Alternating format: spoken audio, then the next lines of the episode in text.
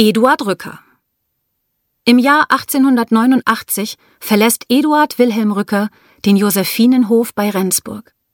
Als neuntes von insgesamt elf Kindern der Eheleute Johann Anton und Christina Dorothea, geborene Deichmann, besteht für Eduard keine Aussicht, den elterlichen Hof zu übernehmen. Er hat allerdings auch schon längst anderes im Blick.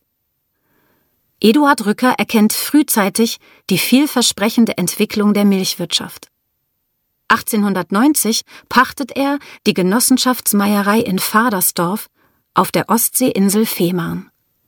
Der runde Tilsiter wird zum ersten Markenzeichen der Molkerei Rücker. Noch im selben Jahr heiratet Eduard Rücker die Tochter des Hufners zu Kronsfeld. Maria Christina Kühl ist, wie sollte es auch anders sein, von Beruf Meierin.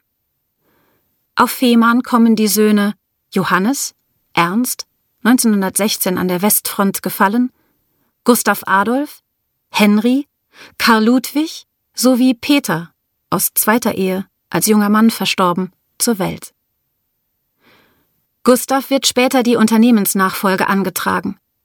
Eduard Rücker bleibt bis ins hohe Alter in der Familienmolkerei aktiv, kümmert sich noch zuletzt jeden Morgen um die Milchannahme. Er ist die gute Seele der Familie und des Unternehmens.